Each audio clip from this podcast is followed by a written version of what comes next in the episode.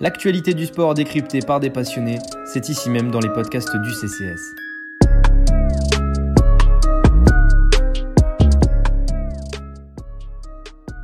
Salut à tous et salut à toutes, c'est Tonio de la team NFL du Café Crème Sport. On se retrouve comme chaque semaine pour euh, une petite heure d'émission.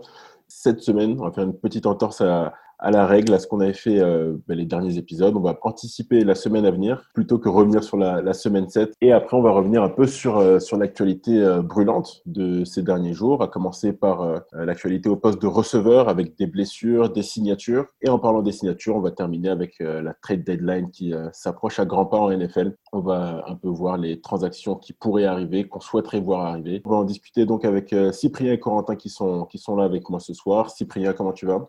Ça va super, salut à toi et salut tout le monde, tous nos auditeurs. Et Corentin aussi qui est avec nous. Salut Tonio, salut Cyprien et salut effectivement à tous nos auditeurs.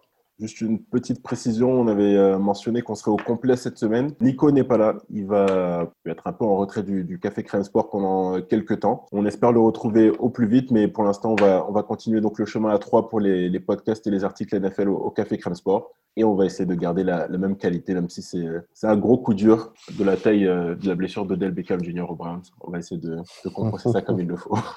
bah, si vous voulez bien, les gars, on va, on va commencer tout de suite. C'est parti. Let's go. On va commencer avec euh, la première grosse affiche de la semaine qui nous attend, la semaine 8, celle qui oppose les Steelers, la seule et dernière équipe invaincue en NFL, aux Baltimore Ravens, qui sont toujours parmi les favoris au, Super Bowl. Alors, une question, euh, une question très simple. Est-ce que les Ravens ont ce qu'il faut pour faire tomber les Steelers? On va commencer par, par toi, Cyprien, si tu veux bien. Moi, honnêtement, bon, au premier abord, au feeling comme ça, dans ce que je vois depuis le début de la saison, euh, je pense que les Steelers sont plus forts, sont une équipe plus complète aujourd'hui que les Ravens. Au niveau des défenses, on a deux, défenses, j'y reviendrai avec des statistiques après, mais deux défenses qui sont très performantes et euh, très agressives. Et ça marche depuis le début de la saison. C'est, elles font partie du top 3 des défenses, peut-être même les deux meilleures, avec euh, celle de Tampa Bay qui vient dans l'équation sûrement. Mais maintenant, ça va être du côté de l'attaque que, que va y avoir un problème pour moi chez les Ravens cette année. Ils s'appuient beaucoup sur du jeu au sol, mais ils ont du mal à développer leur jeu de passe. Leurs receveurs sont un peu en deçà de la saison de l'an dernier. Même Lamar à la passe, je le trouve moins bon que l'an dernier. Donc, juste au feeling comme ça, dans un premier temps, je dirais les Steelers. Bah, je, vais, te rejoindre sur, sur ce point-là, notamment les, lacunes. Les lacunes, tout est, tout est relatif, hein, parce que ça reste une, très très bonne équipe, les Ravens, mais les quelques lacunes au niveau du jeu de passe. Les deux premiers matchs, on avait vu des gros gros progrès de Lamar Jackson sur les passes en profondeur, où là on se disait, ben, finalement, voilà, c'est le passeur complet dont on a pu voir les prémices en, fin de saison dernière. Et finalement, ça s'est un peu tassé euh, à ce niveau-là. Je ne sais pas si c'est temporaire, je ne sais pas si euh, la bye week lui a fait du bien pour euh, se remettre sur les rails, mais c'est vrai que cette petite lacune au niveau du jeu de passe des, des Ravens pourrait euh, leur être préjudiciable cette semaine. Oui, je vais avoir un avis un peu plus positif. Enfin, pour moi, les Steelers sont un peu devant. Après, euh, après justement, les Ravens ont eu une, semaine supplémentaire pour. alors, ils, ont peut, ils auront peut-être pas le rythme en match des, des, Steelers, mais ils auront une semaine de plus pour se préparer. Je pense que l'attaque est un peu en train de se chercher avec effectivement euh, un peu moins de, bons jeux de passe, euh, plus de courses. Il va falloir essayer d'imposer son jeu de course et il faut quand même pas oublier que les Steelers ont perdu quand même le, leur Milan linebacker en, en, la personne de Bush. Ils peuvent très bien prendre l'eau à la course. Je pense que les Ravens, en plus à domicile, c'est 50-50 quand même. Les Steelers sur la lancée, mais je pense que s'il y a bien un match qui peuvent se permettre de perdre sans ouvrir trop le playbook, et puis s'ils le perdent, bah, c'est pas très grave, c'est celui-ci. Euh, en sachant qu'il y aura la revanche plus tard, je pense que les Ravens peuvent l'emporter, même si effectivement il y a quelques lacunes. Ils ont eu 15 jours pour s'en mettre d'aplomb, et, et, ça peut le faire. On n'a pas de quoi s'appuyer sur euh, leur dernière performance aux, aux Ravens parce qu'ils n'ont ils ont pas joué la semaine dernière. Mais qu'est-ce que vous avez pensé de celle des Steelers contre, euh, contre Tennessee? Euh, Dans la globalité, de quelque chose de convaincant. Euh, même si, euh, si je dis pas de bêtises, ils reviennent les, les, les... en deuxième mi-temps. Moi, j'ai pas été inquiété plus que ça. Bon, L'attaque tourne bien, la défense tourne bien. Même Big Ben, qu'on pouvait penser un peu fini, bah, il, sert juste peut-être de game manager en ce moment dans, l'effectif des, Steelers, mais ça marche plutôt bien aussi. Donc moi, je les, trouve depuis le début de la saison. De toute façon, c'est la seule équipe invaincue encore, même si le calendrier était plutôt favorable et facile, j'ai envie de dire. Il fallait le faire, ils l'ont fait et pour moi, ils sont favoris.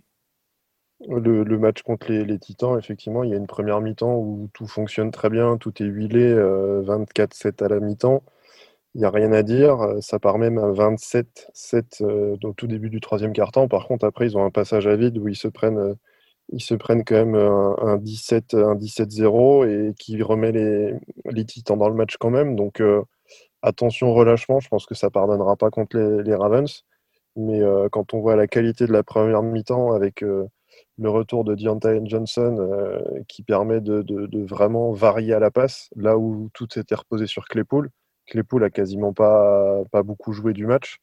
Et euh, on a plus revu Juju parce que, voilà, effectivement, quelqu'un disait qu'il était peut-être meilleur en receveur numéro 2. Et, c'est peut-être là-dedans qu'il est le meilleur. Donc si Deontay Johnson est, vraiment au point et pas blessé sur ce match-là, ça peut varier pas mal et c'est plus difficile à couvrir. Même Ebron, quand il arrête de dropper ses balles, ça reste un très bon tight end receveur. Et je pense que c'est là l'une des clés du, match du côté des Steelers. C'est la variété qu'ils ont euh, au niveau de, la réception des passes. Ils ont Claypool, ils ont Smith-Schuster, ils ont Johnson qui, euh, qui sort du bois quand il le, quand il le veut. Euh, Eric Ebron aussi, assez irrégulier, mais qui est, qui est une option également pour Ben Roethlisberger, qui finalement n'a que, n'a que l'embarras du choix. Le jeu de course est bon, la ligne offensive est bonne.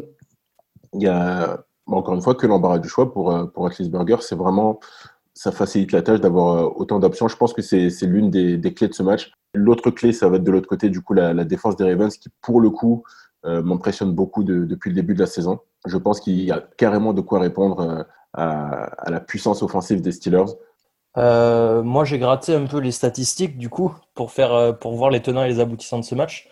Donc, comme on l'a déjà dit, ça va être un duel défensif de haut niveau, euh, parce qu'on a deux défenses euh, qui ont des similitudes, mais qui ont aussi des différences, on va le voir.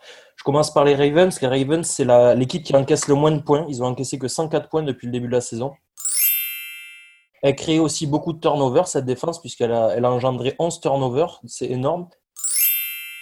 Mais euh, elle manque quelques plaquages. Donc, c'est beaucoup de playmakers, mais il y a encore des, il y a des notions, euh, des, bases, des fondamentaux, euh, des fois qu'il faut revoir chez certains joueurs et ça peut poser peut-être un problème contre les Steelers.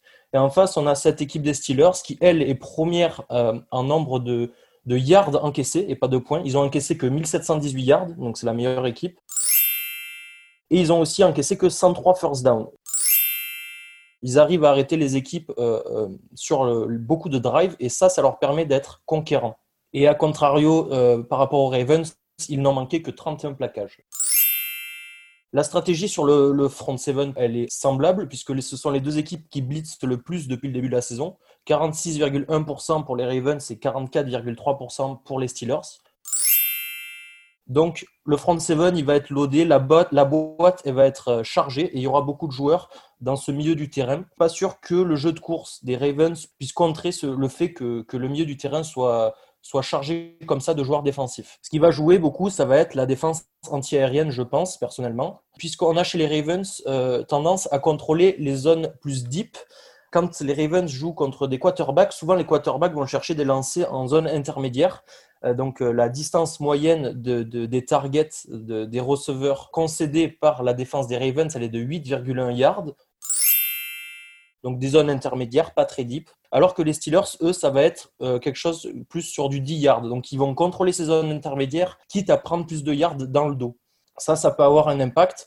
On va essayer de forcer Lamar Jackson à passer et pourquoi pas euh, à ce qu'il fasse des erreurs quand il va lancer loin. Après, euh, du côté des attaques, je rajoute une petite statistique. Donc, le jeu au sol, on en a parlé des, des, Ravens, qui est le premier avec 164 yards par match depuis le début de la saison alors qu'au total, ils ont que 342 yards par match, c'est presque 50% à la course.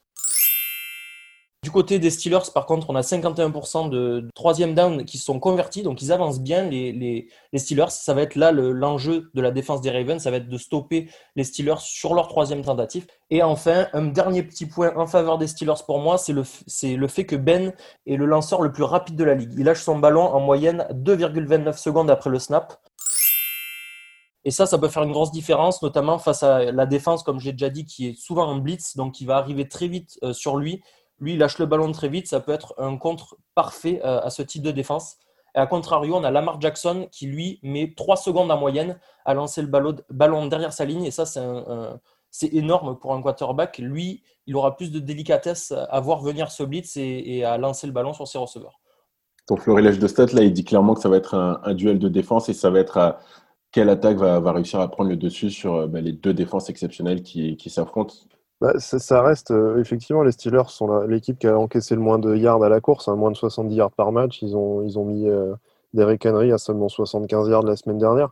Après, ils ont quand même couru contre des équipes qui avaient des jeux de course assez basiques entre guillemets. Là, on va jouer face à de l'option sans Devin Bush encore une fois. Donc, il faut voir euh, est-ce qu'ils peuvent être, mis à mal là-dessus.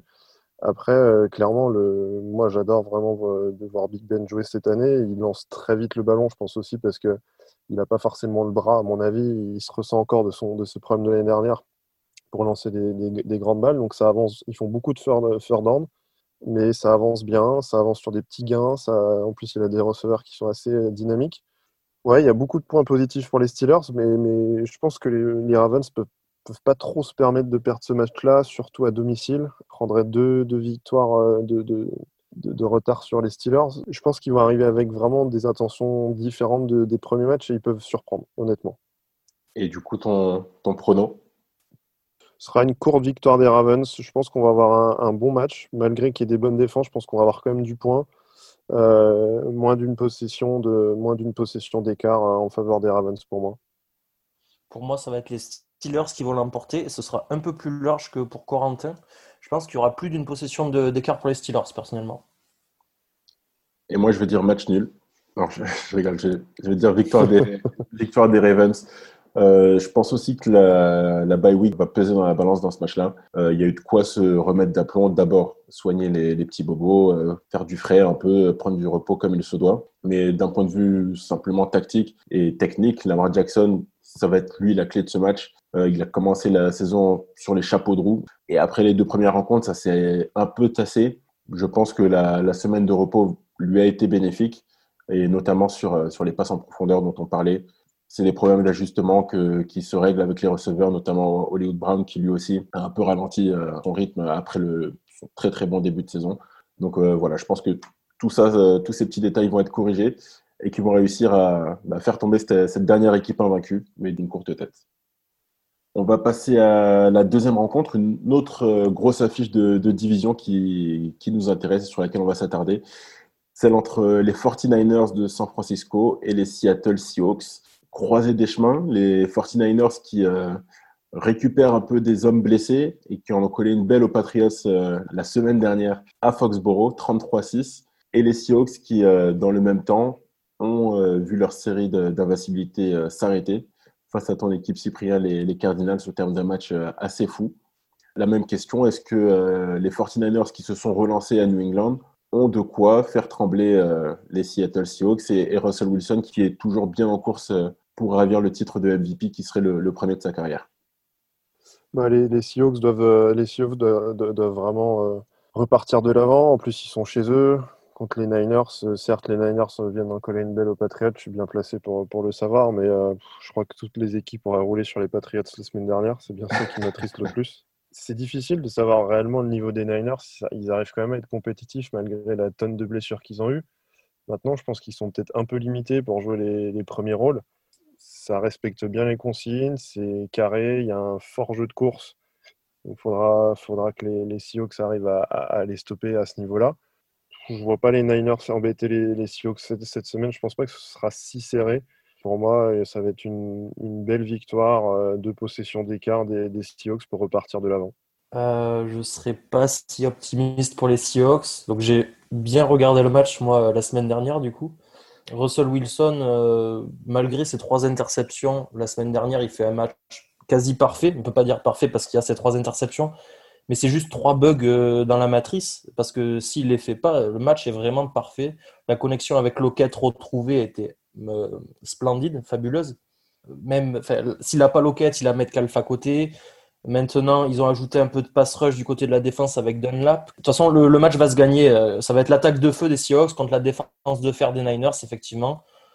Je ne serai pas donné de gagnant. C'est un duel de division. Euh, c'est un duel de division, donc tout peut arriver. Moi, j'ai adoré voir jouer. Tu en reparleras sûrement, toi, Antonio, parce que toi aussi, tu as adoré le voir jouer. Fred Warner, euh, qui a été sensationnel euh, le week-end dernier contre les Patriots, qui est dans le top 5 des meilleurs linebackers de la ligue actuellement, qui sait tout faire, défendre contre la course, défendre contre la passe. Donc ça va être un super duel entre Wilson et Warner, entre autres. Dans cette défense, il y a aussi Jason Verrett qui revient du Diable Vauvert. Euh, on l'avait perdu complètement de vue. On, le croyait fini pour le football. Euh, un bust absolu. Et non, il n'est pas fini puisque c'est c'est celui qui euh, alloue le moins de, de QB rating au quarterback contre lequel il joue. Les quarterbacks ne sont pas bons quand ils targetent les, les receveurs que couvre Jason Verrett. Voilà. Les Niners avaient bien besoin de ça avec, avec la paire de Sherman, entre autres.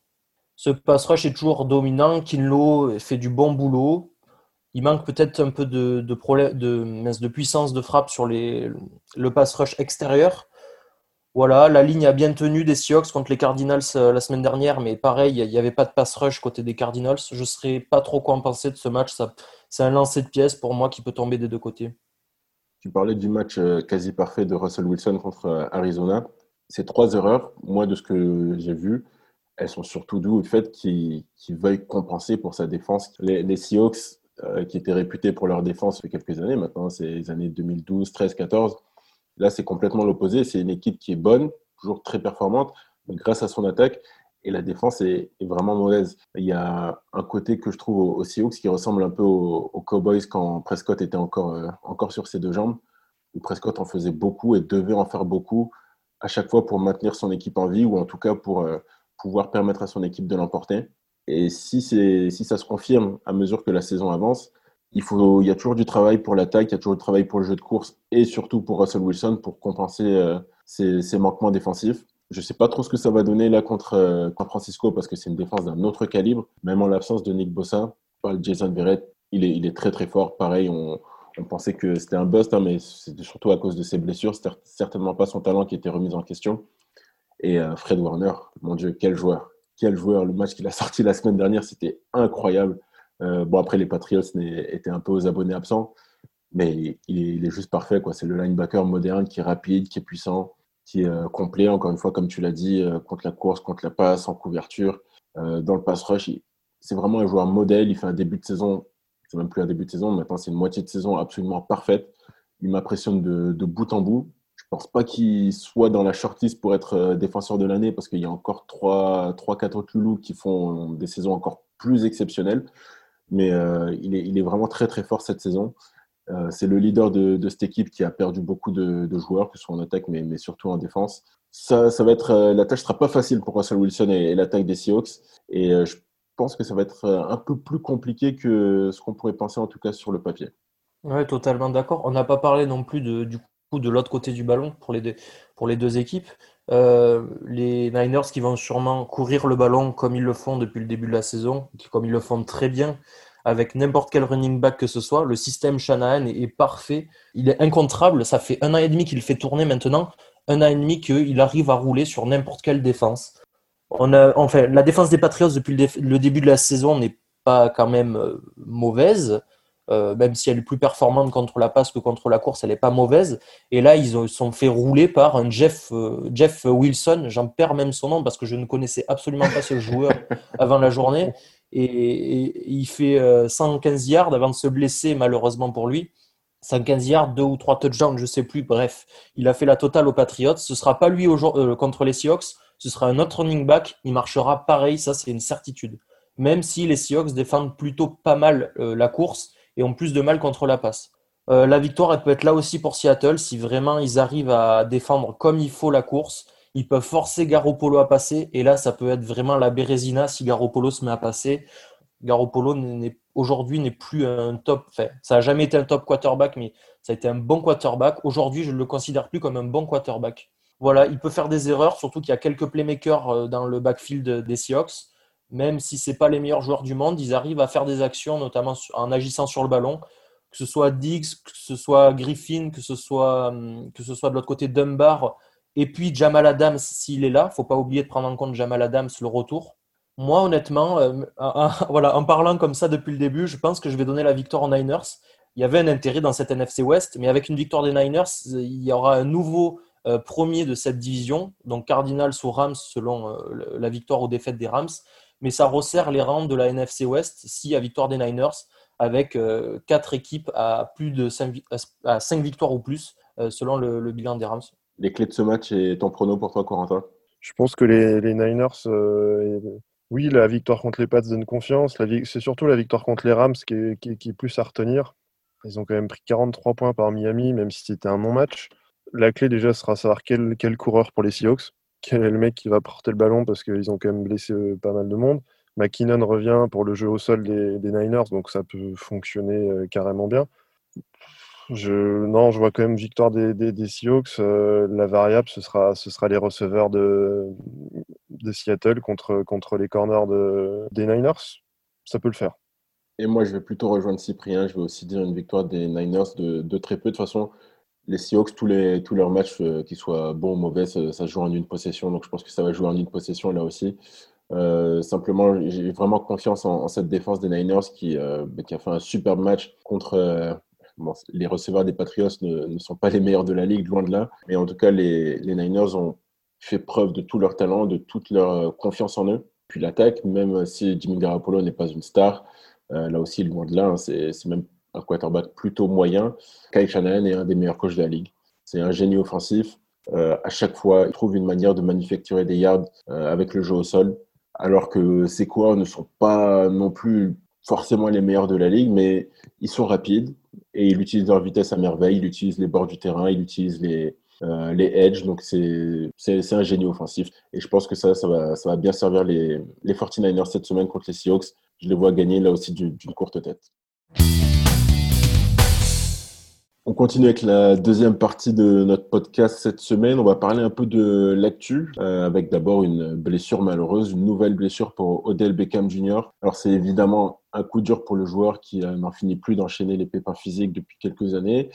Mais est-ce que sur le terrain, c'est un si gros coup dur que ça quand on voit la performance de Baker Mayfield juste après sa blessure, où il a réalisé quasiment le meilleur match de sa carrière? On a eu aussi euh, d'autres exemples où il a été très performant quand Odell Beckham Jr. n'était pas là et à contrario, lorsqu'Odell Beckham Jr. était sur le terrain, les statistiques et surtout les résultats n'étaient pas forcément au rendez-vous. Alors voilà, question un peu euh, provocatrice, est-ce que c'est un si gros coup dur que ça, la blessure et, l'absence donc pour le reste de la saison d'Odell Beckham Jr. pour euh, les Cleveland Browns?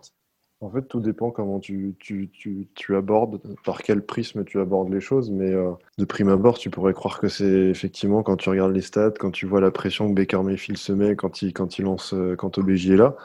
Et en même temps, euh, quand tu vois le, le talent de ce receveur, tu peux pas te dire que c'est une bonne chose de perdre un gars comme ça pour une équipe. Je trouve que il a sa place sur le terrain. Peut-être qu'il est mis ou il met les autres dans de mauvaises conditions. Est-ce que c'est de son fait? Ou pas. Euh, on, dit quand même que c'est une diva. Euh, il va quand même se faire le genou en allant faire un plaquage suite à une interception de Baker Mayfield.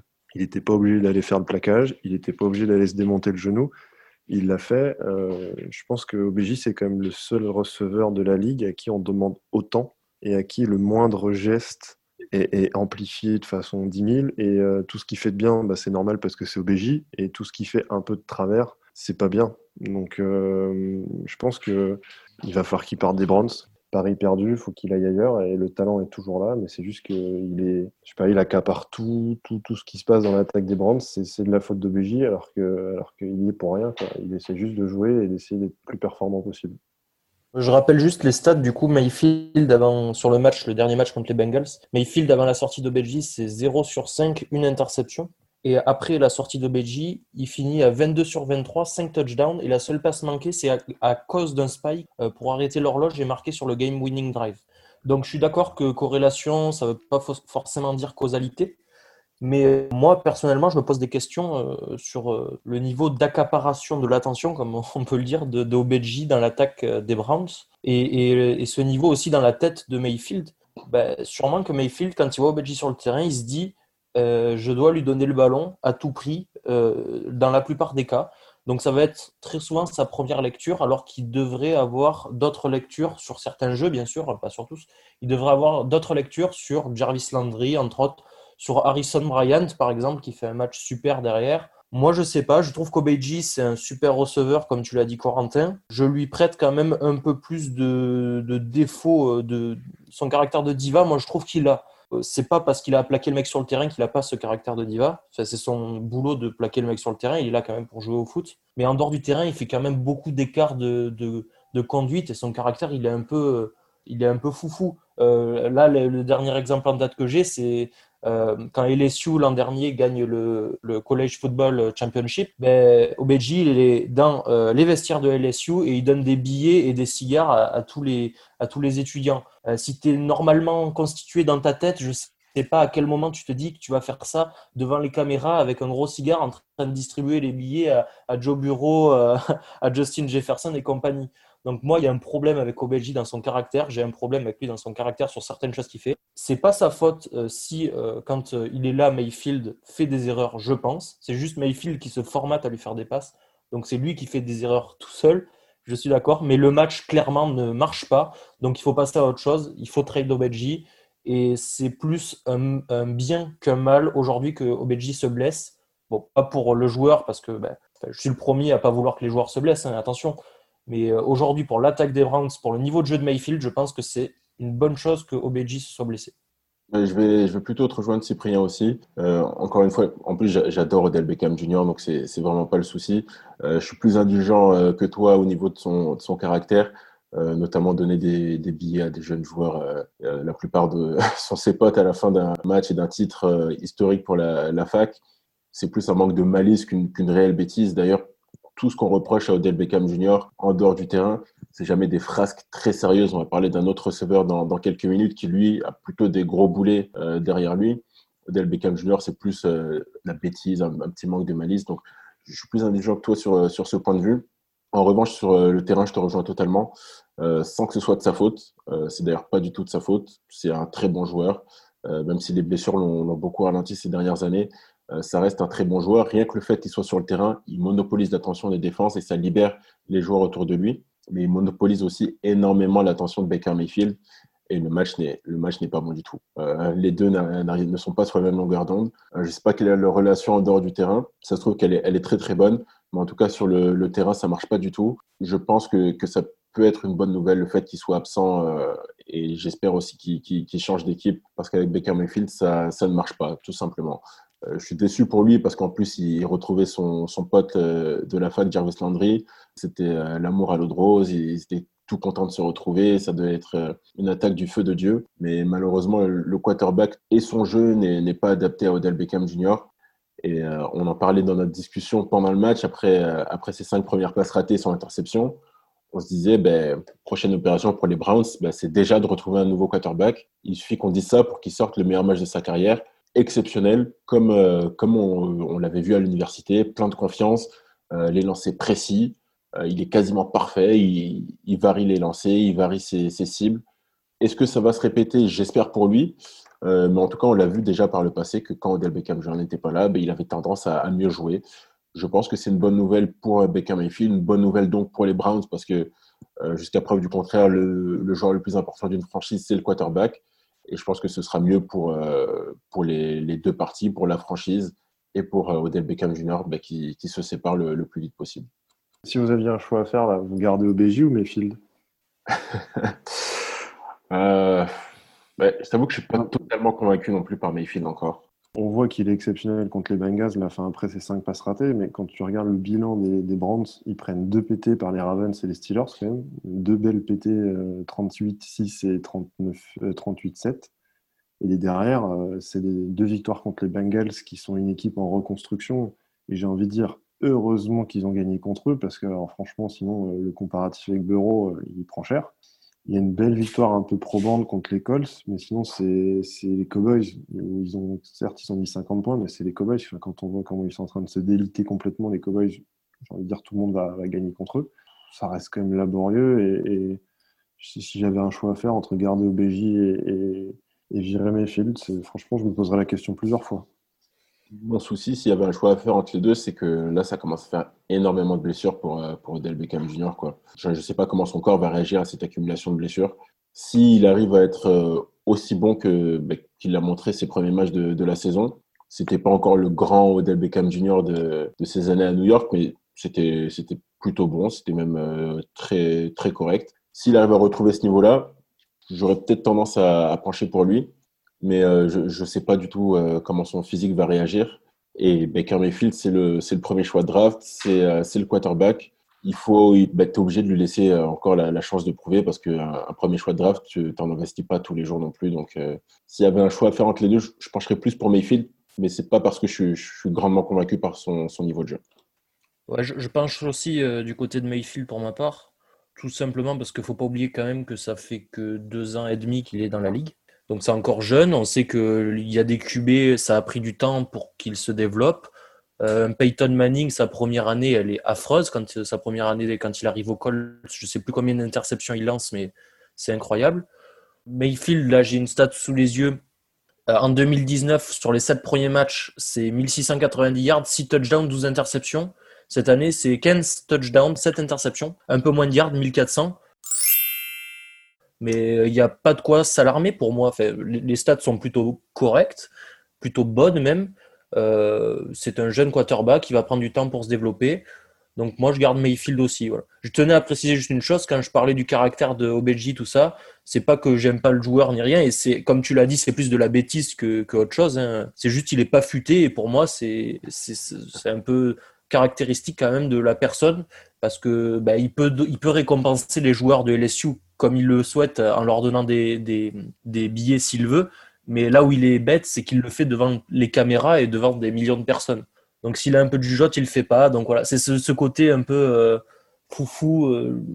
Dans un vestiaire, des fois, ça peut ne pas passer, un peu trop excentrique, un peu trop. Bon, voilà. Mais c'est pas une mauvaise personne, loin de là, puisqu'il récompense les joueurs qui font des bonnes performances. Donc euh, je vais aller dans le sens, une dernière stat pour aller dans le sens du fait que c'est peut-être une bonne nouvelle pour les Browns. La première année de Mayfield est la meilleure. Hein. Il lance 27 touchdowns et 14 interceptions. Il donnait beaucoup d'espoir aux Browns. Et c'est finalement quand ils ont rajouté OBJ dans l'équipe que, que ça a commencé à, à décliner. Donc clairement, effectivement, ça peut être une bonne chose. Et au-delà de la blessure, c'est peut-être euh, ce qu'on souhaite jamais un joueur de se blesser, effectivement, c'est qu'il parte et que, et que mm. les Browns se construisent sans lui et que lui aille redonner son talent parce que je pense qu'un receveur qui est dans sa tête ne se blesse pas autant. On a vu plein d'histoires de joueurs qui se blessaient dans des équipes et ils allaient ailleurs, ils se sentaient mieux et ils repartaient euh, tel un phénix. Quoi. Je peux en rajouter une dernière, moi aussi, si tu veux, pour comparer les stats. Avec OBJ, euh, Baker Mayfield, c'est 51,2 euh, pourcentage de complétion. Sans lui, c'est 72,7. Et le son passeur rating, il passe de 78,2 avec OBJ à 108,2 sans lui. Donc voilà, il faut qu'il confirme sans OBJ maintenant euh, pour montrer que ben, le problème, c'était bien cette euh, relation avec son receveur plus que son niveau de jeu.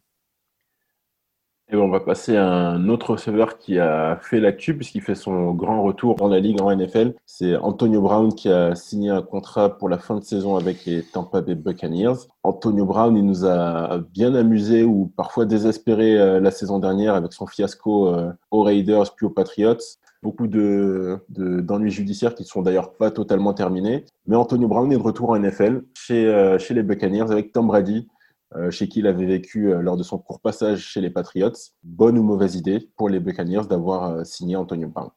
Il n'y a, pas trop, a pas à perdre. Je pense que Bruce Arians, ce n'est pas le genre à se laisser avoir par la débilité d'un joueur. Après, au-delà des frasques extra-sportives, moi, ce qui m'a plus gêné chez Antonio Brown sur les deux dernières années aux Steelers, c'est quand même le mec qui fait sortir des vidéos du vestiaire. Euh, il a fait sortir des discours de Mike Tomlin du vestiaire. Il a parlé de choses qu'il ne devait pas parler en public. Donc c'est plus ce côté-là de ce côté-là un peu débile d'Antonio Brown qui me fait peur et, puis son côté hein, clairement diva. Après, il n'y a rien à perdre pour les Buccaneers. Hein. C'est au pire ils le mettent dehors. Il a une bonne relation avec Brady. Il va falloir quand même qu'ils sortent un, peu les doigts. Hein. Il y a quand même Evans, Godwin, même si malheureusement Godwin est beaucoup blessé cette année. Il y a une grande relation entre Scotty Miller et, Brady aussi qui s'est nouée. Gronk est toujours là pour capter, ses 5-6 passes par match. Donc sa place n'est pas toute faite. C'est peut-être ce qui peut lui faire du bien aussi parce qu'il va falloir qu'il prouve. Après, il euh, faudra qu'on voit comment va être géré son comportement. Et c'est même pas dit qu'il fasse un match hein, entre tous ces ennuis euh, qui peuvent se lui retomber dessus euh, dès qu'il va voir le terrain. C'est pas dit qu'il fasse un match, mais a priori, il n'y a pas grand chose à perdre pour les, pour les Buccaneers, si ce n'est de faut faire attention au vestiaire. Ouais, tu as, tout dit, Corentin. Je te rejoins totalement sur ce que tu dis. Euh, sur, euh, si, on regarde ses statistiques, par exemple, sur les cinq dernières saisons qu'il a passées avec Pittsburgh, c'est quand même 1700 yards, 1800, 1300, 1500, 1300 et une dizaine de touchdowns chaque année. Donc c'est quand même très performant. Euh, je veux pas croire qu'il a perdu son niveau de jeu en un an à rien faire, sachant qu'en plus il n'a pas rien fait parce qu'il a, il a passé son année à travailler avec d'un côté les Raiders, ensuite les Patriots et ensuite tout seul chez lui. Je pense pas qu'il ait perdu son niveau de jeu, même si aujourd'hui il a 32 ans. Pour moi, l'addition, elle est bonne. Tout simplement parce qu'il peut servir de soupape de sécurité euh, dans, l'attaque des Buccaneers. S'il y en a un qui se blesse, comme Godwin en ce moment, mais c'était Evans euh, au début de la saison, ben, il est là pour remplacer. S'il embête son monde, Bruce Arians le dégage. Il a dit en, il a dit en conférence de presse qu'il se laisserait pas marcher sur les pieds et que s'il travaillait pas pour l'équipe, c'était merci, au revoir. Donc euh, pour moi, c'est une bonne acquisition aussi. Sur le terrain, je vous rejoins totalement. Quand on ajoute Antonio Brown, il n'y a, aucun souci à se faire. C'est un des meilleurs receveurs euh, de l'histoire de la NFL. C'est un talent exceptionnel. À Pittsburgh, il, était, euh, il a enchaîné 5-6 euh, saisons d'un niveau de Hall of Famer. Il sera Hall of Famer malgré, malgré ses frasques, malgré tout ce qui se passe en dehors du terrain. ça prendra peut-être du temps parce que les journalistes ont la dent dure en général. Ils l'ont montré avec Terrell Owens. Mais il devrait y être parce qu'il a un talent exceptionnel. Il a les stats exceptionnelles. Et peut-être qu'à la fin de cette saison, il aura aussi la bague pour euh, parachever le tout.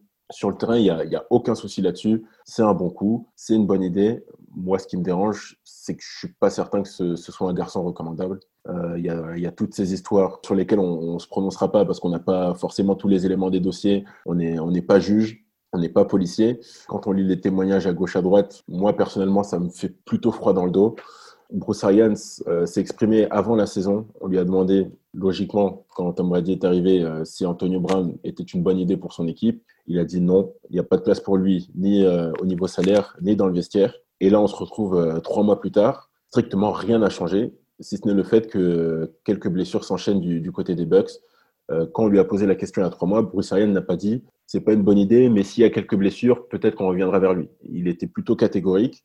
Et là, maintenant, il, change d'avis, peut-être euh, sur recommandation de, Tom Brady qui euh, a retrouvé un niveau exceptionnel, donc forcément un peu plus de leverage dans, les discussions.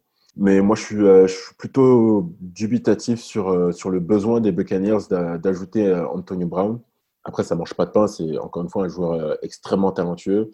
Il a toujours été réputé pour prendre très soin de son corps, au niveau des tracés, il n'y a, rien à dire. Ils sont quasiment parfaits. Euh, il, a, a la vitesse, il a, a des mains sûres. C'est vraiment un joueur exceptionnel. Est-ce que les Bucks en avaient besoin? Je suis pas certain, d'autant plus que là, on commence à voir Gronkowski qui sort de sa grotte et qui commence à attraper des touchdowns aussi. Scotty Miller, il y a une très belle connexion avec Tom Brady. Chris Godwin va revenir à un moment ou à un autre. Comment Mike Evans va réagir à, cette signature? Parce que je suis pas certain qu'il soit là pour attraper euh, trois ballons par match. Ce n'est pas un problème pour l'instant, mais si ça en devient un, c'est un problème qui n'avait pas lieu de se créer, à mon avis, pour cette équipe. Mike Evans, pour me rappeler d'un Arnox que j'avais vu, euh, Mike Evans, il est prêt à partager l'affiche avec un bon receveur. Mike Evans, ce qui m'inquiète plutôt, c'est qu'il n'est pas l'air d'être du tout à la page avec Brady. Il y a vraiment un, problème de. Ils ont l'air un peu déphasés tous les deux, ils ont, ils ont du mal à se trouver. Mais euh, après, Mike Evans, je pense qu'il arrivera à partager l'affiche. C'est plus. Euh, il n'y a pas grand chose à perdre. après, c'est plus l'image que la franchise se donne, euh, plus les, phrases qui peuvent arriver, parce que bah, forcément, il y a pas mal de choses qui vont sortir de terre quand il va remettre les pieds sur le terrain. C'est quasiment sûr. Euh, c'est ce qui était arrivé aux Patriotes. Hein. Il avait déjà une première phrase, les Patriotes le signent, il fait un match, et là, boum, on en découvre plein. Donc le risque, c'est ça, c'est d'en découvrir d'autres. Après, euh, ne serait-ce que pour le talent du garçon et le fait qu'il est effectivement, je crois, c'est 67 TD en 5 ou 6 saisons enchaîné avec Big Ben c'est dommage, ça aurait été dommage de mal finir. J'espère qu'on va pouvoir le revoir. Arrêter de parler de, de frasques et voir du football et des, des catchs, tout simplement. Et on va continuer et conclure les, les de la semaine avec un autre receveur qui fait son retour en NFL. Pas encore officiellement puisqu'il est signé seulement dans le practice squad des, des Baltimore Ravens. C'est Des Bryant qui, euh, donc après euh, presque deux ans au placard, euh, après avoir été relâché par les Cowboys, après avoir tenté un retour chez les Saints et s'être rompu le tendon d'Achille avant même d'avoir joué un seul match, ben le voilà, de retour en NFL, il a travaillé, il a retrouvé sa forme a priori, puisque on se souvient qu'avant le début de la saison, il, était déjà en contact avec les Ravens. Les Ravens lui ont dit qu'il n'était pas assez en forme et de revenir un peu plus tard. A priori, c'est le cas désormais. Il est de retour dans leur practice squad, peut-être dans leur effectif dans les semaines à venir. Est-ce qu'il a encore quelque chose à, apporter à une équipe de football? Est-ce que c'est une bonne idée pour les Ravens d'avoir signé Des Bryant? Du côté du terrain, en tout cas, j'aime bien euh, cette addition parce que pour moi, elle vient compléter un corps de receveurs qui était pas très où il manquait une pièce clairement un peu euh, comment un peu euh, versatile, un peu qui pouvait attaquer sur tous les côtés du terrain parce que Hollywood Brown il va manquer de physique quand même, euh, Willie Sneed il va peut-être manquer de vitesse, Boykin il va peut-être manquer aussi un peu de vitesse, bref. Pareil, Andrews, quelqu'un de très physique avec des mains sûres, mais pour aller dans le deep, c'est pas forcément un profil qu'on recherche un mec comme Brian, il peut apporter ce, petit lien, ce petit truc, cette homogénéité qu'on cherche chez un, receveur, j'ai envie de dire, euh, et qui pourrait aider, pourquoi pas, euh, Lamar Jackson à retrouver de l'allant sur, sur, euh, sur ses passes, sur son jeu de passe, qui est un peu apathique, je trouve, en ce début de saison. Donc sur le terrain, pour moi, c'est pas une mauvaise addition. Après, pareil, est-ce que à côté, on connaît le bonhomme, il a un fort caractère, est-ce que ça va matcher dans le vestiaire, etc. Ça, c'est une autre question moi, j'étais, on en avait parlé un peu en privé sur la discussion. J'étais beaucoup plus sceptique que pour les autres additions. Et en fait, en regardant bien, euh, notamment le cheminement que tu as rappelé, Tonio, le fait qu'il était déjà en contact, pas trouvé assez en forme, le mec revient, accepte d'aller dans une practice squad après avoir quand même fait des très bonnes saisons à haut niveau dans la NFL. Euh, bon, le mec accepte de, de, retravailler, de revenir en practice squad. Donc de revenir quand même par la plus petite porte qui soit pour un mec qui a quand même fait, euh, je crois, c'est 8 ou 9 saisons, ça montre un peu d'humilité quand même. Ça montre euh, quelqu'un qui a envie de bosser, envie de montrer ce qu'il est capable de faire. Cyprien me l'avait dit sur la discussion, c'est vrai que John, Ar John Harbaugh, c'est pas, pas le dernier des, des, coachs. Il va pas se laisser faire non plus. Et puis, il y a que des jeunes, hein, les receveurs euh, des, Hollywood Brown, euh, je pense coaché par Des Bryant, même si Des Bryant de, la grande époque, euh, c'était pas du genre à, aider ses coéquipiers et penser plutôt à sa gueule, mais euh, le fait qu'il vienne en practice squad après avoir beaucoup travaillé pour revenir après ses blessures, pourquoi pas, ça peut être intéressant à voir. Sera peut-être pas très productif sur le terrain, mais est-ce qu'il peut apporter son expérience? Je sais pas, je le pense un peu moins débile qu'un Antonio Brown quand même. à voir. Pour le coup, moi, j'ai plutôt pas mal espoir de ce qu'il peut apporter sur le terrain. Pas de la même manière qu'il l'a fait dans ses grandes années à Dallas. D'ailleurs, à Dallas, ça s'est plutôt mal terminé sur le terrain. Il a, beaucoup perdu en vitesse, alors que c'est pas un receveur très raffiné. Ça n'a jamais été un receveur très raffiné dans ses tracés. C'est surtout un mec qui a gagné grâce à son physique, grâce à sa vitesse, sa puissance et, euh, ses mains sûres, qui, ça, je, l'espère pour lui, ne, ne sont pas partis mais euh, au niveau de la vitesse, il a énormément perdu. Et je pense que la manière dont il va être utilisé à Baltimore, s'il est euh, activé dans, dans l'effectif, c'est plus au milieu du terrain, plus dans, dans, le slot, dans une sorte de rôle hybride entre Titan et, et receveur, où là, il pourra jouer de, son physique, de sa puissance qui ne part pas en général avec l'âge, parce que sur l'extérieur, il n'a pas grand-chose à, apporter selon moi mais en tout cas sur le milieu du terrain, qui est la force finalement des, Ravens, où ils utilisent énormément les Titans. Je suis intrigué, je pense qu'il y, a, y a moyen de, faire quelque chose. Je ne sais pas du tout euh, quelle a été la nature de la discussion avec les Ravens, dans quel rôle ils, comptent l'utiliser, mais, mais, je suis très intrigué par, euh, par ce qu'il peut apporter sur le terrain. Après, en, dehors du terrain, euh, on sait que c'est une tête brûlée, en tout cas que ça a été une, tête brûlée les années passées. Là, comme tu l'as dit, euh, Corentin, il revient par la plus petite des portes. Je pense que quand tu, tu te rondes ton d'Achille la, trentaine passée, euh, que tu fais le tour des équipes, que ton agent fait le tour des équipes pour toi et que personne euh, te signe, ça, aide à te remettre les idées en place. Donc, je ne pense pas qu'il qu soit un problème outre mesure. Au contraire, et comme tu l'as dit, il peut apporter son expérience sa grande expérience des playoffs avec Dallas. On va voir ce que, ce que ça va donner à, Baltimore. Mais euh, en tout cas, sur, sur, le terrain, je suis très, très intrigué par, par ce qu'il peut apporter. Euh, si c'est dans un rôle différent de, de ce qu'il avait ces dernières années aux, aux Cowboys, où euh, c'était pas très brillant parce qu'il avait énormément perdu, euh, notamment au niveau de la vitesse.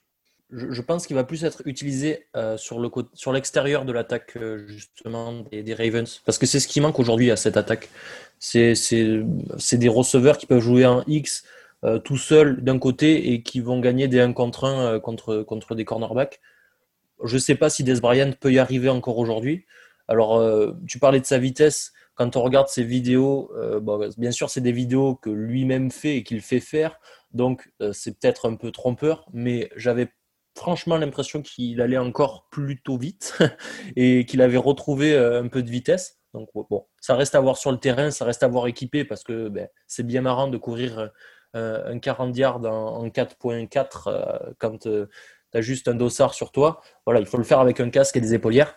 voilà, moi je suis plutôt confiant sur le niveau de Brian quand même et je pense qu'ils vont bien l'utiliser. Tu te moquais de la campagne de playoff de Brian, mais il en a quand même fait deux. Pour un joueur des Cowboys, c'est plutôt rare.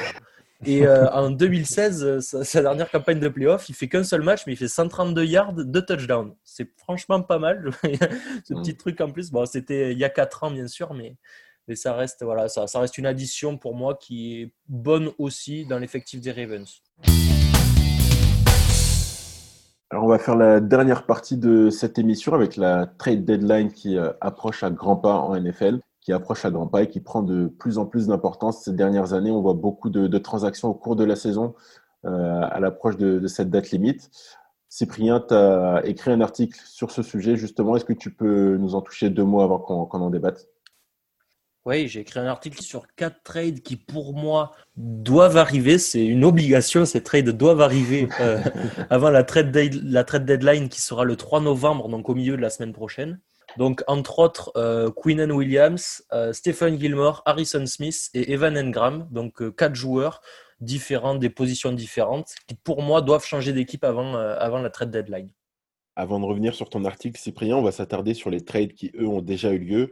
On va oublier un peu les, les, transactions mineures. On va se concentrer sur les trades les plus importants, à commencer par celui de Yannick Ngakwe des Minnesota Vikings aux Baltimore Ravens celui d'Everson Griffin des Dallas Cowboys aux Detroit Lions et le dernier en date, celui de Carlos Dunlap des Cincinnati Bengals aux Seattle Seahawks. Question très simple, lequel de ces trois trades est le meilleur selon vous les gars? Le meilleur pour moi c'est celui de Dunlap pour les Seahawks parce que les Seahawks ont un pass rush qui était négatif avant. Donc voilà, l'arrivée de Dunlap, c'est un, grand joueur euh, par la taille, euh, capable d'arrêter la course et d'aller chercher le quarterback. Et c'est surtout la contrepartie qui est très intéressante parce qu'ils envoient que un septième tour de draft et euh, leur euh, centre remplaçant, euh, Finlay, qui était surpayé, qui était payé 8 millions de, dollars. Donc voilà, ils se débarrassent d'un gros contrat, ils envoient la totalité à Cincinnati et ils attirent Carlos Dunlap qui a un plutôt gros contrat aussi, mais qui lui apporte une vraie plus-value sur le pass rush selon moi. pour moi, c'est le meilleur trade des trois. Celui de Griffin qui part au, Lyon, euh, c'est un cinquième tour. À mon avis, les Cowboys ne se sont pas embêtés. Ils ont pris la meilleure offre, la meilleure offre qu'ils ont trouvée. Pourquoi c'est la meilleure offre? Parce que je pense que personne a, donné plus qu'un cinquième tour, pardon, et que les Lions finiront plutôt loin dans la course aux playoffs quand même. Je ne sais pas s'ils feront les playoffs, je ne pense pas. Donc, euh, ils récupéreront un choix de cinquième tour qui sera un peu haut. Et Ngakoué, ben, c'est un bon trade pour lui parce qu'il part au Ravens dans une équipe qui, jouera les playoffs, c'est sûr, je pense. Et, en contrepartie, les Vikings, certes, ils descendent d'un tour à la draft puisqu'ils avaient échangé un second tour pour l'avoir, et là ils ont récupéré un troisième tour. Mais vaut mieux quand on fait une erreur, parce que c'était une erreur Ngakoué de la part des Vikings, il faut mieux s'en rendre compte tout de suite et, régler le problème tout de suite parce qu'après ils auraient encore plus perdu de valeur ils n'auraient rien récupéré puisqu'il avait qu'un an de contrat, il n'aurait pas re-signé. C'est un mal pour un bien, donc voilà c'est un trade gagnant-gagnant pour moi. Oui, tu as tout bien résumé, notamment pour Ngakwe, hein, qui pour moi était une signature assez surprise euh, pour les Vikings, parce qu'ils n'avaient pas le cap space pour le re-signer derrière. Donc, euh, quand tu aucun leverage, quand tu aucun levier, récupérer un troisième tour et au final ne descendre que d'un tour, c'est presque un exploit. Euh, Bévu bien rattrapé. Après, au Ravens, euh, j'ai hâte de le voir dans ce système de jeu-là. Après, les Ravens ont toujours eu pas mal de rotation sur les, sur les edges, euh, ce qui va très bien à Ngakwe, qui est pas du tout un plaqueur, qui est vraiment que un rusher pur. Euh, quand on regarde ses stats de plaquage, c'est juste rien du tout. Donc, il va pas jouer pour la course. Hein. Il va vraiment, seul but, c'est démonter le QB adverse. Et surtout, les Ravens ont le space pour le signer, donc ils savent qu'ils ont un joueur qui va se dépouiller sur le terrain pour essayer de gagner son gros contrat, parce que s'il le veut, c'est maintenant. Hein. Pas, il a fait tout un foin au, au Jax pour partir parce qu'il voulait son contrat, et bah, maintenant, à lui de prouver qu'il le mérite. Euh, donc c'est une belle signature pour les, pour les Ravens pour moi. Griffin, euh, oui, il peut, vraiment être utile, euh, mais c'est surtout, je revois Cyprien Dunlap qui m'a, qui pour moi un très très bon rusher, qui est un très très bon DN de, de la ligue, qui a une régularité au plus haut niveau assez impressionnante, qui là depuis deux ans fait un peu moins bon parce qu'il est plus dans la rotation. Et par contre, lui, c'est un plaqueur, un vrai plaqueur, et lui, il peut jouer 100% des snaps sans problème. Ça va peut-être pas faire 10-15 euh, sacs dans l'année, par contre, ça va vraiment aider à stopper la course. Euh, vraiment un gros, une grosse addition pour pas cher du tout pour les Seahawks, et ils ont eu le flair là-dessus. Pour moi, le, plus beau coup, euh, c'est les Ravens qui ont, qui ont, réussi à attraper Yannick Ngakwe. Alors, la compensation est, un peu élevée, mais ça correspond aussi au, talent du joueur, en tout cas ce qu'il nous avait montré à Jacksonville. On parlait il y, a, deux épisodes de son raté à, Minnesota, qui était peut-être dû au fait qu'il soit passé de joueur de rotation ou rotation de luxe à jouer quasiment tous les snaps et peut-être que ce n'était pas adapté forcément pour lui. Là, il rejoint une équipe euh, qui est plutôt armée au, poste de defensive end et, au poste de pass rusher. Euh, je suis très impressionné par ce que fait le, rookie Patrick Quinn, notamment au poste de linebacker, où il apporte énormément sur, euh, sur les blitz. Euh, donc voilà, Yannick Ngakoue, il arrive dans une machine qui, qui, tourne, une défense qui marche très bien, un pass rush qui est en place. Il va retrouver un rôle qui sera peut-être un chouïa limité par rapport à ce qu'il avait à Minnesota, mais qui lui sied un peu plus de, de ce qu'on a vu à, Jacksonville quand bah, il enchaînait sac sur sac et qu'il avait Calais Campbell qui, qui monopolisait l'attention au, au milieu il retrouve Calais Campbell là à Baltimore, je pense que ça va lui faire plutôt, plutôt du bien. Et si ça lui fait du bien, ça va faire énormément de bien encore à cette défense de Baltimore qui, qui n'en demandait pas tant, j'allais dire, euh, parce qu'elle marche déjà très bien au, niveau du pass rush. Après le, le trade d'Everson Griffin aux Lions, je suis euh, très dubitatif euh, sur ce que ça peut apporter aux, Lions. C'est une franchise qui a un peu le, cul entre deux chaises finalement, parce qu'il y a Matthew Stafford qui, est, commence à avoir un âge plutôt avancé, qui est toujours performant. Mais au-delà de ça, il y, a, pas mal de trous dans cette équipe et je suis pas certain que ce, soit une équipe qui, est, qui avait besoin d'ajouter. Je pense que c'est plutôt une équipe qui aurait dû euh, activer le levier de la reconstruction tout doucement sans que ce soit euh, forcément échanger tous les bons joueurs, tous les vétérans, mais peut-être euh, en échanger un ou deux pour récupérer des compensations et, et améliorer cet effectif qui, euh, à mon sens, n'est pas au niveau pour lutter avec les Packers dans la division. Et même dans la conférence, il y a énormément de bonnes équipes. On parlait de la NFC West à l'heure pour chercher une place en, wildcard. Donc peut-être que ça, qu'ils vont me faire mentir, mais je je les vois pas se qualifier en playoff. Un cinquième tour de draft, c'est pas rédhibitoire, c'est pas forcément une très très grosse compensation. Mais quand on est une équipe avec pas mal de trous dans l'effectif, c'est toujours ça de perdu. Donc je, je suis pas très convaincu par ce trade. Et euh, pour finir, celui de, de Carlos Dunlap aux Seahawks.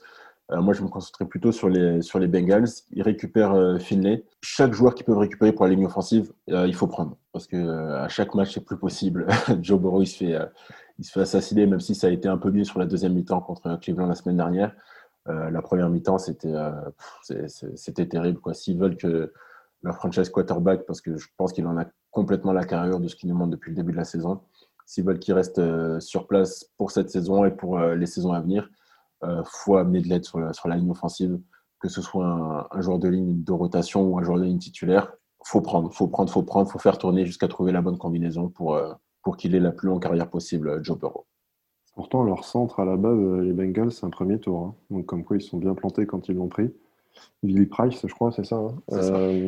c'est 15e ou 20e choix de la draft il y a deux ans, qui n'a jamais réussi. Donc, oui, effectivement, il récupère un centre faut voir ce qu'il va donner, surtout qu'ils avaient le cap space pour, pour l'accueillir. Et je, reviens sur la stat que Sid disait tout à l'heure, là, sur les Ravens qui blitz. C'était quoi, 45%, je crois? Ouais, 46%. Euh, ça va totalement correspondre à Ngakwe, hein, qui est quand même à 25% de Missy Tackle. C'est quand même assez énorme pour, pour un DM de, de louper 25% de ses plaquages. Donc euh, voilà, il va être très bien dans les blitz des Ravens et on va lui demander qu'une chose, c'est courir tout droit. Ouais, à titre de comparaison, euh, les, les Vikings sont à 30% de blitz. Ça, ça va, le match va être beaucoup plus facile. Puis de toute façon, s'il veut son contrat, il sait qu'il peut l'avoir aux Ravens. Donc euh, à lui de prouver maintenant sur le terrain que les Ravens sont un bon, un bon cap space qui peut, ils peuvent se permettre de donner 10 millions à, à un DN qui montrerait le potentiel. Ouais, euh, moi je suis moins enthousiaste que toi sur ce point-là parce qu'ils ils vont avoir beaucoup de monde à, à re-signer les, les Ravens. Ronnie Stanley qui a re-signé, qui va vous valoir son pesant de cacahuètes parce que il est plutôt pas mauvais quand même. Lamar Jackson qu'il faudra re-signer dans quelques temps. Euh, je sais même pas. Marlon Humphrey, il n'a pas été re-signé encore si je dis pas de bêtises. Non, il a Ils ont du monde à re-signer. Ouais, ben voilà. Tu vois, Humphrey, c'est un mec qui va falloir lockdown euh, lui aussi euh, à long terme parce que c'est un des meilleurs cornerbacks de la ligue. Il y a beaucoup, beaucoup de monde à signer. Est-ce que Ngakwe que- partie, va faire partie de, des priorités? Je sais pas. Bon, au moins, ils l'auront pour se. Enfin, lui, il va devoir se défoncer pour mériter Oui. un contrat que ce soit Ravens. Et au pire, les Ravens, ils ont donné un troisième tour. Et si derrière, euh, le mec fait la perf, il signe ailleurs et il récupère un troisième tour de compensation. Exactement. euh, L'opération, elle est juste parfaite.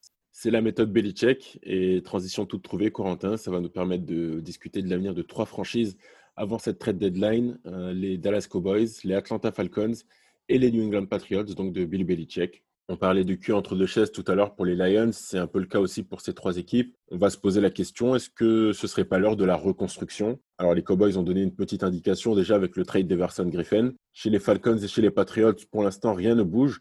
Mais est-ce que ces équipes-là n'ont pas intérêt à échanger leurs vétérans, aussi performants soient-ils, pour récupérer des choix de draft, rajeunir l'effectif et, repartir sur un nouveau cycle Ou au contraire, doivent-elles se renforcer pour euh, tenter d'aller chercher une qualif en playoff encore cette saison? Je, pense que, sans se l'avouer, l'objectif des Patriots en signant Newton, c'était qu'ils fassent une bonne saison et derrière qu'il aille signer ailleurs et qu'ils récupèrent leur fameux pic de compensation comme tous les ans. Je pense que s'ils avaient pu accrocher les playoffs, ils l'auraient fait. Là maintenant, euh, ils jouent les Bills ce week-end, ça peut faire 2-5 au bilan. Aller en playoff avec ça, ce sera pas possible. Donc oui, il faut reconstruire. Euh, ils ont donné quasiment euh, 30% de son contrat à Gilmore cette année euh, pour leur- le féliciter de son Defensive Player of the Year de l'année dernière. Donc clairement, pour moi, s'il n'est pas échangé là avant la trade deadline, il est cut à la fin de l'année. Je vois pas euh, une autre issue pour lui. Il y a, à mon avis, aussi deux, trois lines qui peuvent, euh, qui pourraient plaire à des franchises, notamment Tu- Tu- Tunet.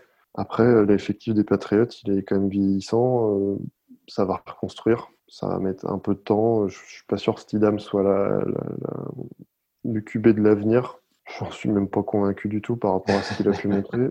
Mais, euh, mais oui, de toute façon, là, c'est faux. Les playoffs, c'est foutu cette année. Les, les Bills, même s'ils ont deux défaites là dernièrement qui sont pas très belles, euh, ils, vont, ils vont finir premier de la division. Ils ont tout, l'effectif pour. Donc, euh, autant maintenant vendre tout ce qui est possible de vendre. Et, les Patriots ont, je crois, le deuxième ou le troisième meilleur cap space de l'année prochaine. Donc, on peut s'attendre à une intersaison de, de, folie, même si c'est pas le style de la maison. Mais en tout cas, ils auront du cap space pour signer des, des, vrais bons joueurs. Et, je pense que les playoffs et contender Super Bowl d'ici 2-3 ans. J'espère. Je suis plus mitigé que toi, euh, Corentin, sur, sur les Patriots.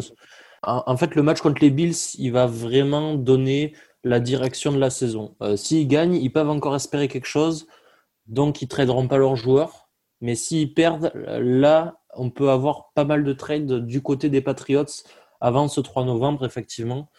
Euh, notamment Gilmore, euh, qui est le joueur avec le plus de levier, je pense, en, matière de, de- d'échange euh, pour aller ailleurs et récupérer notamment des, tours de draft. Maintenant, moi, c'est enfin, la reconstruction, elle va être là et elle est là pour les Patriots, même s'ils font une, une bonne fin de saison. Il faut trouver un nouveau quarterback pour moi. Stidham, c'est pas une solution viable. On l'a vu notamment bah, son match, euh, enfin ses remplacements, celui de Hoyer contre Kansas City, et là il a remplacé Newton euh, contre euh, les Niners. Il n'y a rien, quoi. C'est un quarterback, un remplaçant. Ce sera un remplaçant toute sa vie pour moi. Il n'y a pas grand chose d'autre à en tirer. Et Newton, il y a des signes de faiblesse qui font un peu peur quand même. Donc bon, aujourd'hui, le, premier point pour cette reconstruction des Patriots, c'est de retrouver un bon quarterback. Je pense que Bill Belichick, il, peut le trouver, même si ben, c'est pas sa c'est pas sa force principale, j'ai envie de dire. Euh, il a toujours trade ses premiers choix de draft pour aller chercher des joueurs dans les tours euh, inférieurs. C'est sa marque de fabrique. Sauf que pour aller chercher un, franchi- un franchise quarterback, ben, tu peux pas espérer avoir de la chance et, prendre un sixième tour d'un petit quarterback qui vient du Michigan tous les ans et, que ce soit Tom Brady au final. Donc bon, est-ce que Bill il est capable de faire ça? Je pense qu'il est capable de faire ça. Il, faut voir le match des Bills et puis si ça gagne, tu peux garder tes joueurs. Si ça perd, tu échanges tout ce que tu peux c'est presque réducteur que l'avenir de la franchise se joue sur un seul match euh, à ce point. Mais euh, je te rejoins totalement sur, sur ça. Une victoire contre les Bills, et en plus ils jouent les Jets euh, la semaine prochaine. Tu enchaînes ces deux victoires, tu es totalement relancé dans la course à la division. Et les trois premiers matchs des Patriots cette saison étaient franchement exceptionnels. Alors moi j'étais déjà très enchanté de la signature de Cam Newton à l'intersaison. Sur les trois premiers matchs, ils ont confirmé tout ce que je pensais et plus encore. Et après, ça s'est, totalement écroulé. Il y a eu euh, l'histoire du, du, Covid, il y a eu euh, l'interruption. Euh, je ne sais pas quel est l'état de santé de, de leur meilleur joueur. là, on vient d'apprendre que John Edelman s'est fait opérer du genou et donc qui, affaiblit encore le, corps de receveur qui n'était déjà pas très fameux. c'est le pire de la ligue pour moi d'ailleurs. là, c'est Phil Dietz d'ESPN qui, qui, a tweeté ça dans l'après-midi avec la blessure de Julian Edelman. Les trois seuls receveurs euh, en bonne santé actifs euh, dans le roster des Patriots, c'est Damir Bird, Gunnar Olszewski et Jacoby Meyers. Yes, ça donne tellement envie. Ouais, Bird, honnêtement, bon, ils viennent des Cardinals, du coup, l'an dernier, était aux Cardinals. C'est pas un mauvais receveur, il a des qualités. En fait, tous ont des qualités, mais c'est pas des. Tu peux pas avancer avec ça, en fait, vraiment pas. Bah, surtout avec euh, Newton, qui est pas forcément réputé pour être le, le plus précis de l'histoire, quoi. Le côté Covid leur a mis vraiment un coup d'arrêt. J'ai trouvé l'équipe ultra lente et ultra brouillonne dans la construction. Alors, je sais pas combien de practices ils ont manqué, mais franchement, euh, il y avait rien, quoi. Il y avait contre les Niners, euh, autant rester, rester chez soi, quoi. Mais euh, non, à voir ce week-end contre les Bills, voir ce que ça va donner. Est-ce qu'ils jettent le match ou, est-ce qu'ils est qu continuent On est un peu dans l'expectative. Faut pas oublier non plus qu'il y a, ça doit être l'équipe où il y a le plus de joueurs qui ont opt-out pour raison de Covid, les Patriots, et des bons joueurs en plus certes vieillissant, mais Patrick Chung, Dante Hightower, euh, c'est des mecs qui te manquent dans une défense. Un des plus faibles corps aussi de, dans le groupe euh, des Patriots, c'est la ligne de linebacker pour moi, qui connaît beaucoup de blessures et qui est vraiment, qui était une des forces de ces Patriots avec Van Noy, avec Collins, avec Hightower. Et aujourd'hui, eh ben, elle est décimée. Il n'y a plus de bons linebackers chez les Patriots, mais euh, tu, peux, tu les récupères l'année prochaine. C'est un, un, choix de ne pas avoir compensé les départs. Hein. Les Van Noy qui ont signé des contrats à prix d'or, euh, que ce soit aux Dolphins ou aux Lions pour la plupart, parce que c'est les deux franchises qui achètent les joueurs des Patriots. Hein. Mais euh, il y a eu beaucoup de départs sur deux ans en, côté défense et forcément ça affaiblit un petit peu. Euh, les coordinateurs aussi partent donc ça affaiblit encore plus la, ouais l'équipe s'est complètement affaiblie. Après euh, ça peut repartir, faut pas tout jeter. Mais à mon avis pour cette année, ça me semble compliqué de, de faire des miracles même a un druide à, la tête de l'équipe. bon, il peut pas faire non plus de la magie quoi. On a moins parlé des, des Cowboys et des Falcons. Euh, qui sont un peu dans la même situation, je trouve. Bon, à des degrés moins divers, mais euh, pour les Cowboys, il y a eu et les Falcons, il y a deux attaques qui sont quand même plutôt dans un bon état. Et ça va être la défense qui va pêcher un peu dans les deux cas, qui va pêcher un peu beaucoup. ouais. euh, je pense pas qu'il faut s'affoler pour les deux franchises. Je ne pense pas qu'il faut tout vendre les joueurs, etc. Mais il y a des choix intelligents qu'il va falloir faire. Pour les Cowboys, je pense notamment au contrat de Cooper. On en parlait avec Corentin euh, dans l'après-midi. Euh, le contrat de Cooper est très élevé et son rendement rendement n'est pas forcément euh, corrélé avec ce gros contrat. Donc je ne sais pas si c'est un bon plan de le garder encore. Surtout quand derrière, tu as Gallup qui fait des belles performances, tu as Sidi Lem qui a montré que c'est un, un excellent receveur. Donc voilà, par exemple, Cooper, pas Cooper Cup, pardon, Amari Cooper, euh, moi, je le garde pas. dans, dans, deux ans, je le, je, le cut parce qu'il y a un opt-out. Et euh, je vais donner le contrat à Prescott euh, si je suis les Cowboys. Ça, c'est une, décision intelligente à faire. Et puis, tu reconstruis tranquillement par la draft ton côté défensif en gardant les joueurs qui coûtent pas très cher, qui sont encore sur contrat rookie, Van Der Esk, entre autres. Jalen Smith, ça peut être une monnaie échangeable parce qu'il n'est pas performant sur cette saison, je trouve. Il est un peu en dedans. C'est encore un bon joueur, tu peux en tirer quelque chose. défensivement, il faut reconstruire par la draft. Les Falcons, j'aurais le même conseil à leur donner. Ils sont bien partis avec un AJ Terrell qu'on disait euh, de drafter un peu haut, mais qui fait des belles performances, entre autres. Un Neil qui fait des belles performances aussi dans le backfield. Faut reconstruire ce front seven côté, euh, côté Falcons, et puis ça ira beaucoup mieux. L'attaque de l'autre côté tourne, enfin des deux côtés, l'attaque tourne et tournera pour moi. Pour les Falcons, moi je trouve que c'est une équipe qui a juste du, mal à conclure, mais qui est à la fois proche et à la fois loin d'avoir un bilan positif. Euh, il y, a pas grand-chose à, jeter dans, cet effectif. Il y a juste à ajouter sur, euh, ben, sur les, pièces positives, à, commencer par euh, ben, le meilleur joueur, Julio Jones, qui, pour moi ne doit pas partir, doit rester dans l'effectif. Matt Ryan, je suis un fan de ce joueur depuis très longtemps. C'est un bon quarterback. Il doit rester aussi. Euh, les trous en défense, pour moi, ils peuvent être compensés simplement avec une bonne draft, une ou deux bonnes drafts. Il n'y a, pas à paniquer outre mesure. C'est une mauvaise saison. Il y a eu un changement d'entraîneur, il y a eu un changement de GM. Il faut juste laisser passer l'orage, une bonne draft et tu, relances la machine. Tu trouves deux, trois bons titulaires et, c'est parti. Alors forcément, là, comme tu, l'as souligné, Cyprien, les titulaires, ils sont à trouver du côté défensif parce que l'attaque fonctionne euh, plutôt très bien mais, euh, mais c'est faisable. C'est pas pas une tâche impossible. Il faut pas paniquer se dire euh, on, échange on échange Julio Jones, on échange je ne sais qui d'autre pour récupérer max de, choix de draft. Il faut juste laisser passer l'orage et puis et puis voir ce que la prochaine draft va donner avec un nouvel entraîneur. Euh, les Cowboys, j'aurais tendance à donner le, même conseil, euh, mais un degré moindre. Faut quand même, euh, faut quand même continuer sur la lancée du trade d'Everson Griffin, cibler un ou deux joueurs, un ou deux joueurs à échanger pour récupérer un peu de, un peu de valeur. Moi, je serais un peu plus sévère que vous sur les Falcons. Je pense que ajouter un petit peu tous les ans et faire du neuf avec du vieux, c'est un peu ce qu'ils font tous les ans depuis, le crash du Super Bowl. Et, quand on voit les résultats cette année, on se demande quel écart de points ils vont réussir à ne pas se faire remonter tellement. Enfin, c'est vraiment l'équipe choc, quoi. Ils sont incapables de garder le score. Euh, Matt Julio Jones sont inquetables. Ils prennent à eux seuls 40% de la masse salariale de l'année prochaine. Ils ont signé Dante Fowler à prix d'or. Alors, j'ai pas regardé les stats de Dante Fowler, mais il m'a pas fait une impression folle ça reste un joueur qui est pour moi un peu surpayé par rapport au rendement et par rapport au, tempérament et aux fautes qu'il provoque sur le terrain. Ils vont avoir assez peu de liberté sur le cap space pour faire des choses. Pour moi, ça reste d'être une équipe à 7-9, 8-8, 9-7 pendant des années. Pourtant, euh, ils étaient bien partis quand ils ont drafté toute leur défense. Là, quand ils ont pris Dion Jones, Kenny Neal, euh, ils ont vraiment pris toute la colonne vertébrale en défense. C'était une défense très rapide, très agressive. Euh, ça fonctionnait plutôt pas mal. Il y a ce Super Bowl contre les Patriots. Bon, bah, on va, pas revenir dessus. Hein. Normalement, il est gagné 99 euh, fois sur 100. Après ça, finalement, ils ont toujours essayé un peu de, faire des petites additions par-ci, par-là de joueurs, sans pour autant que ça apporte des choses. Ouais, je, suis moins pessimiste que toi. Je rejoins Antonio. Euh, ils perdent 6 matchs. Sur les 6 matchs, ils en perdent 4 avec, moins, enfin, avec une possession d'écart.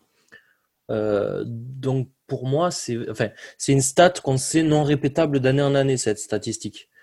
Euh, c'est le fruit du hasard, en fait. Cette année, il, se trouve que ben, vont perdre les matchs, ils vont de pas beaucoup, de 1 point, 2 points, 3 points. Et ben l'année prochaine, si le vent il est en leur faveur, ils gagnent ces matchs. Et au lieu d'être à 1-6, euh, aujourd'hui, ben, ils sont à, ils sont à 5-2. Et ça, ça, vraiment, on les applaudit s'ils sont à 5-2. Donc pour moi, il euh, n'y a pas tout à jeter, comme dit Tonio. Tu rajoutes juste un élément qui fait une toute petite différence et ça te permet de faire juste la bascule qu'il faut. Il y a des bons joueurs. Je ne vendrai pas tout personnellement et je, garderai. Enfin, voilà. Comme l'a dit euh, Tonio, tu fais une bonne petite draft et tu peux relancer la machine. Ouais, mais c'est pareil, il va falloir donner le contrat à Kevin Ridley. Quand tu n'as pas de sous déjà dans ton, dans ta team, il euh, va falloir le payer, Kevin Ridley, bientôt, avec les saisons qui sortent. Donc ça reste quand même, il euh, faudra se décider sur Julio Jones. Pour moi, il faut le garder aussi. Hein. C'est l'image de la franchise. Maintenant, euh, quand tu as mis 40% de ton argent sur, euh, sur, sur deux joueurs de l'équipe, c'est compliqué. ouais, j'ai un peu peur que ça dure un peu en longueur. Après, il y a du talent, hein, mais c'est pareil. Todd Gurley, il n'a pas été signé longtemps, je crois. Je ne sais plus son contrat, mais. Ouais, mais moi là, l'objectif de l'intersaison avec leur bilan, je pense que le, move intelligent à faire, c'est de repêcher un, quarterback qui remplacera pas Matt Ryan tout de suite, mais qui apprendra derrière lui un an, même deux ans, pourquoi pas. Ouais, je suis assez d'accord avec toi. Voire même trois ans. Euh, le petit jeune, Le deuxième ou troisième tour. Quelqu'un que un projet que tu peux développer, ça peut être une excellente idée. Euh, même pourquoi pas un fin de premier tour en, faisant un trade down ou enfin bon bref, il y a plein d'options possibles, mais je pense que la bonne option, la bonne idée, c'est de repêcher un quarterback à la draft, de le former, comme euh, euh, voilà les Packers avec Brett Favre et, Aaron Rodgers ont fait. Si les, les, Falcons arrivent à faire un peu la même chose avec Matt Ryan et son successeur, ça peut être un bon plan pour une, une suite logique et une équipe qui sera jamais vraiment euh, nulle et qui, sera qui aura toujours un, certain niveau et qui pourra espérer d'avoir euh, d'accéder aux playoffs chaque saison. Ouais, c'est ça, c'est un peu c'est l'équipe qui n'aura pas un, bilan vilain. Je vois pas les, cette team avoir un bilan vilain, même si cette année c'est mal parti. Mais c'est du 7-9, entre 7-9 et 9-7 quasiment tous les ans, euh, s'il n'y a pas vraiment un truc qui fait bouger les lignes. Et ouais, Matt en coach QB, il a 35 ans, euh, c'est un métronome en termes de régularité en yard de lancer, en TD, tout ça. Il peut, il peut être un bon prof euh, pour un jeune qui arrive. Ça peut être l'idée effectivement de cette année et puis, peut-être renforcer un peu la défense. Un peu beaucoup, ouais. On va conclure juste, euh, Cyprien, avec, en revenant sur ton article. Tu parlais de bons plans tout à l'heure. Ben, dis-nous quels sont, peut-être pas tout, que nos auditeurs aillent cliquer sur ton article et lire les conseils que tu donnerais aux franchises. Mais est-ce que tu peux nous en donner euh, un ou deux, un petit échantillon de, des trades que tu aimerais voir euh, avant mardi 3 novembre? Ouais, euh, ben, je vais donner celui d'Harrison Smith parce qu'on n'en a pas beaucoup parlé. Donc Harrison Smith, c'est le safety des Minnesota Vikings qui est dans des conversations selon des, selon des rapports, selon les médias, et on, retrouve ces rapports sur Twitter. Donc bon, il y a du vrai, il y a du faux mais ça peut être une bonne monnaie d'échange pour, euh, pour les Vikings, notamment euh, bah, pour aller chercher des pics. Mais moi, j'ai fait autre chose, c'est que euh, les Browns ont besoin d'un safety et les Browns n'ont plus besoin d'OBG. Donc, j'ai envoyé OBG aux Vikings et j'ai envoyé Harrison Smith aux Browns. Ça, Pourquoi? Ouais, ça, avec un petit échange de pics de, de 4 et de 5 tour. Donc, voilà, c'est juste monter un peu dans la draft pour les Vikings et, et, euh, euh, et, avoir Obeji qui est blessé, mais cette année, de toute façon, c'est pas grave qu'il soit blessé, ce sera pour le futur. Et euh, le deuxième trade, je vais parler de Quinn Williams parce qu'il est un peu dans les discussions depuis le début de la semaine. Alors, il y a Joe Douglas qui a démenti, Adam Gates aussi, mais on sait très bien comment ça se passe. Jamal Adams, il devait rester un Jet toute sa vie, selon Joe Douglas. Une semaine après, c'était aller simple, direction Seattle. Donc moi, je vais faire pareil pour Queen Williams. Je l'envoie de l'autre côté des États-Unis chez euh, les Arizona Cardinals contre un second tour, euh, Andy Isabella et euh, un quatrième tour de 2022. Donc quand même une belle contrepartie pour Queen Williams qui vient avec un sixième tour 2021 des, Jets du côté de la vallée dans l'Arizona parce que Arizona, euh, les Cardinals ont besoin d'un defensive tackle ou, un nose tackle euh, performant. Ils n'ont pas ça aujourd'hui. Ils ont Corey Peters qui est vieux, ils ont Jordan Phillips qui sous-performe un petit peu. C'est une addition, une addition très intéressante sur une ligne défensive très faible pour moi. La contrepartie est bonne pour les Jets aussi qui récupèrent Andy Isabella qui n'a pas tout montré encore, même si lui aussi il sous-performe. Et un second tour euh, pour la draft qui va arriver, ils en auront bien besoin pour reconstruire toute leur équipe. Voilà. Si vous voulez voir les autres, il reste Gilmore que j'envoie euh, du côté des Titans et euh, Evan Engram que j'envoie un peu nulle part, mais que les Giants veulent se débarrasser. et c'est sur ces belles paroles qu'on va conclure le podcast de cette semaine. Donc l'article de Cyprien à retrouver sur notre site internet cafécremesport.com. Moi, je suis en train de préparer un article sur les Kansas City Chiefs qui continuent à gagner malgré Patrick Mahomes, qui devient un quarterback presque normal, qui n'est plus un super-héros. Donc, euh, c'est vraiment les Chiefs qui, sont, euh, qui prouvent qu'ils sont une équipe complète. Je vais écrire sur, sur ce sujet. Merci à, tous de nous avoir écoutés. Et puis, euh, et puis à la semaine prochaine pour un nouveau podcast. Salut, salut. Salut les gars, salut tout le monde.